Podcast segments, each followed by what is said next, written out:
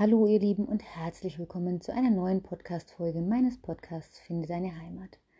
Ich bin Franzi und freue mich mal wieder sehr, dass du mit dabei bist zur wöchentlichen Inspiration zu meinem Wochenthema, was ich auch heute am Pfingstmontag mit euch teilen möchte. Heute nicht am Sonntagabend, sondern erst am Montag im verlängerten Wochenende ähm, bei schönem Wetter hier in Franken. Ich hoffe, dass auch bei euch das Wetter schön ist, wenn ihr den Podcast hört, dass es euch gut geht, dass ihr euch die Zeit nehmt und diese paar Minuten ähm, für euch investiert.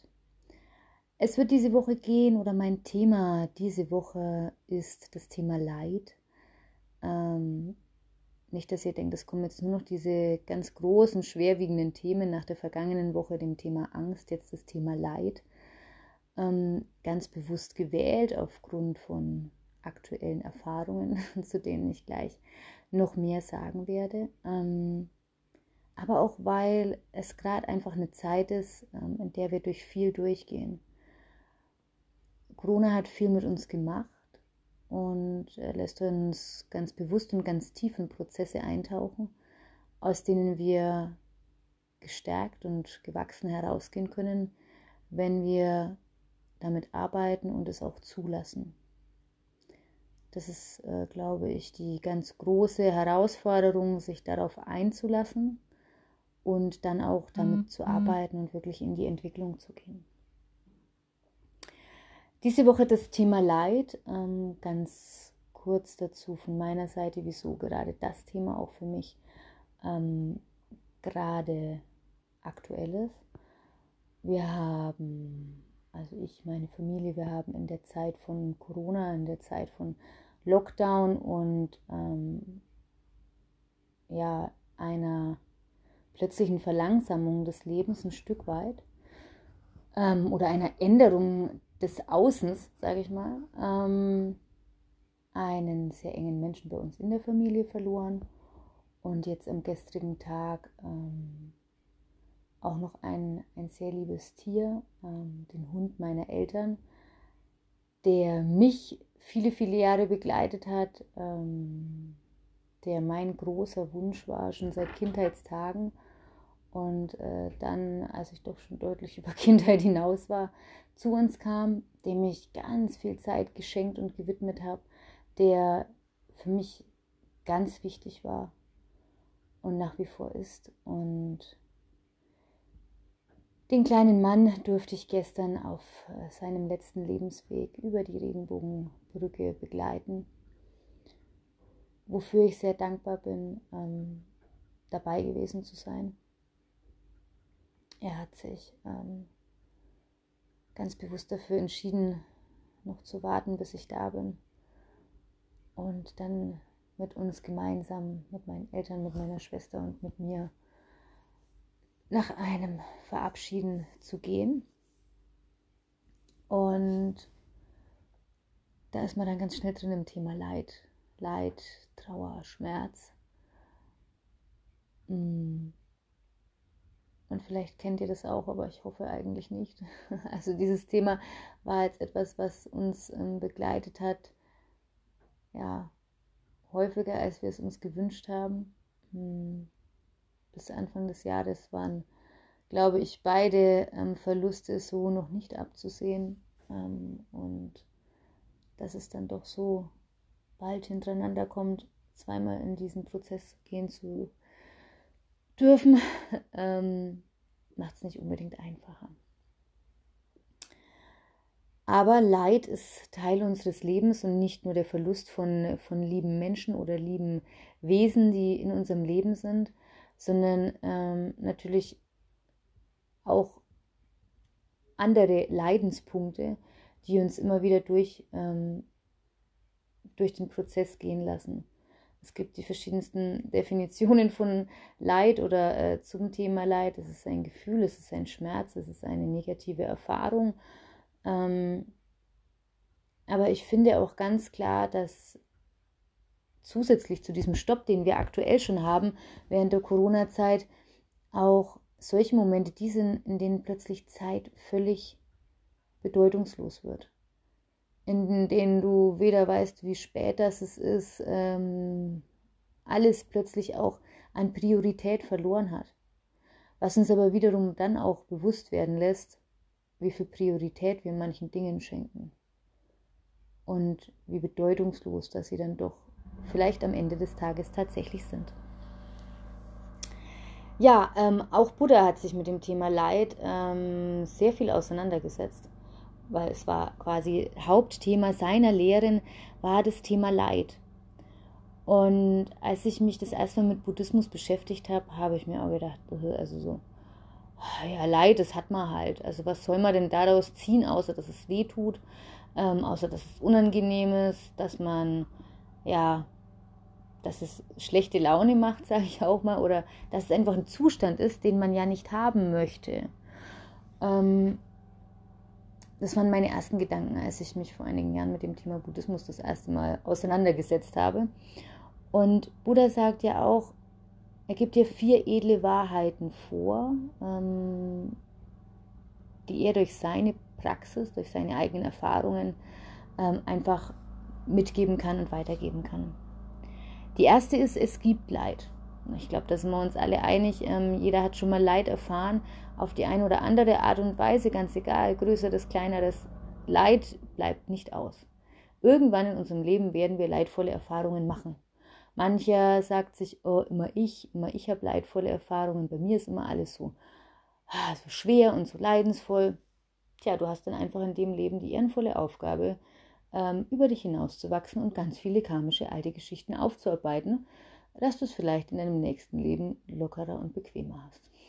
So sarkastisch es klingen mag, aber jeder hat, davon bin ich überzeugt, gewisse Aufgaben im Leben, die er einfach zu bewältigen hat.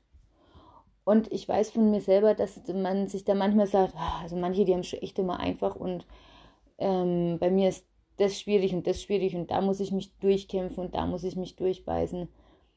Aber es ist nun mal so, es gibt Leid. Und die zweite edle Wahrheit ist, ähm, dass es grundlegende Ursachen für dieses Leid gibt. Und ich glaube, wenn wir uns da gut reindenken, ähm, dann ist uns auch klar, wo dieses Leid herkommt. Manchmal hat man ja so, ich nenne dieses Wort immer gerne Weltschmerz, weil manchmal ähm, ist irgendwie so alles doof. Also Gott sei Dank ist das schon eine ganze Zeit her, aber so diese, diese allgemeine Unzufriedenheit mit allem. Und ich kenne viele auch Klienten, die kommen und die einfach von so einem doofen Gefühl beherrscht werden. Ähm, das heißt, manche sagen Weltschmerz, man kennt es auch unter fieses Bauchgefühl ähm, was einfach da ist. Und auch das hat natürlich eine leidvolle Ursache in 99% aller Fälle, eigentlich in 100% aller Fälle. Und wenn man sich die zwei edlen Wahrheiten anschaut, dann denkt man, oh ja toll, also scheint ja eine absolut positive Lehre zu sein, die der liebe Buddha sich da ausgedacht hat. Aber in Punkt 3 kommt dann, dieses Leid kann beendet werden. Das heißt, er gibt uns auch was vor, eine Anleitung oder wie es so schön auch heißt, ist diese Diagnose, ein Heilungsplan und das passende Medikament dazu. Das Leid kann beendet werden. Und die vierte edle Wahrheit, es gibt einen praktikablen Weg, dieses Leid auch wirklich zu beenden. Ja, das klingt ja grundsätzlich erstmal auch, ähm, auch ganz gut und ganz nett. Ähm, aber dann geht es natürlich darum, okay, alles, alles wunderbar, aber wie kann ich das Ganze denn beenden? Und da gibt es den edlen achtfachen Pfad. Und diesen edlen achtfachen Pfad ist wie, ein, wie eine Art Therapieplan. Also man könnte jetzt auch sagen, ähm, wenn man mit einem Thema behaftet ist, die vier edlen Wahrheiten, danach ähm, der edle achtfache Pfad. Viel Spaß damit, Thema beendet. Und auch hier werde ich euch mal ähm, die acht Punkte des ähm, Pfades gerne benennen. Ihr werdet aber schnell feststellen, ganz so einfach ist die Nummer dann doch nicht. Erstens, rechte Erkenntnis. Zweitens, rechte Gesinnung. Drittens, rechte Rede. Viertens, rechte Handlung.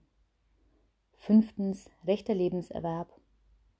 Sechstens, rechte Anstrengung siebtens rechte Achtsamkeit und achtens rechte Sammlung. Und mit vielem davon, ähm, da wird sich der ein oder andere denken, okay, also echt, pff, ja, seltsam. Also was heißt Recht? In dem Fall ist Recht heilsam gemeint. Also heilsame Erkenntnis erstmal, auch das Problem bei der Wurzel zu packen, das Problem zu erkennen und die Rechte, die heilsame Gesinnung in dem Zusammenhang auch, man suhlt sich manchmal so in diesem eigenen Leid, ein Stück weit auch selbst mit Leid, ja, ähm, dass man da sich auch rausarbeiten möchte. Rechte Rede ist natürlich auch, dass man so spricht, als wäre man bereits im Heilungsprozess. Wenn man natürlich trotzdem immer noch alles schlecht redet, vielleicht noch jemand anderem die Schuld gibt oder wie auch immer, kommt man aus der Nummer auch nicht raus. Rechte Handlung ist natürlich das Gleiche. Ich kann jetzt sagen, dass ich ähm, friedvoll leben möchte und gleichzeitig ähm, jedem Fünften, dem ich begegne, auf die Nase zu hauen. Rechter Lebenserwerb. Natürlich auch, wie verdiene ich mein Geld? Also, mh, hm, ja, ich wenn ich jetzt irgendwas tue, wo ich den Menschen weh tue, möchte aber eigentlich ein friedvoller, liebenswerter Mensch sein, können manche dadurch in Konflikte geraten. Rechte Anstrengung hat auch was mit Maßhalten zu tun. Nicht zu übertreiben, aber natürlich auch nicht nur faul äh, dazusitzen und zu sagen, also bei mir ändert sich schon gar nichts. Sondern natürlich, ich muss mich auch für alles, ich muss auch für alles ein bisschen was arbeiten. Wenn ich übertreibe, geht es dann gerne in die entgegengesetzte Richtung. Also alles mit Maß und Ziel, wie man mal sagt. Rechte Achtsamkeit. Achtsamkeit den Menschen in meinem Umfeld gegenüber, mir selbst natürlich gegenüber. Achtsam zu sein in meinem Leben, in meinem Handeln. Und mit dem Punkt 8, die rechte Sammlung, ist eigentlich mehr durch Sammlung ähm, auch gemeint, der sowohl die innerliche Sammlung auch ähm, als auch ja durch rechte Anstrengung, Achtsamkeit und Sammlung so als ein gemeinsamer Punkt das Ganze anzusehen. In manchen ähm, oder manchmal wird das Ganze auch etwas kompakter angesehen, nämlich als dreigliedrig dargestellt. Weisheit, Ethik und Sammlung. Da ist eben Sammlung Samadhi, kennt ihr vielleicht die Erleuchtung, ähm, als drei Punkte zusammengefasst. Und so geht Buddha durch Leid. Und er geht durch Meditation, durch achtsames Leben, durch leidvolle Punkte in seinem Leben und ist durch verschiedene Aspekte seines Lebens eben auch zu der Erkenntnis gekommen, es gibt kein Leben ohne Leid. Und das ist natürlich in leidvollen Momenten nicht schön zu wissen, ja, verdammt, da ist es wieder, ne? Aber gleichzeitig sitzen wir auch alle im selben Boot. Jeder hat irgendwann mal im Laufe seines Lebens Leid zu ertragen, Leid auszuhalten und mit diesem Leid zu arbeiten. Und durch dieses Leid und durch das Durchgehen durch dieses Leid kann natürlich auch immer was Neues entstehen. Jeder Schmerz oder jede leidvolle Erfahrung, die du tust, löst was in dir aus, mit dem du natürlich arbeiten kannst. Es kommen Erkenntnisse, es kommen, ähm, ja, was auch immer, äh, da vielleicht alles hochkommt, aber man kann aus jedem Leid gestärkt herausgehen.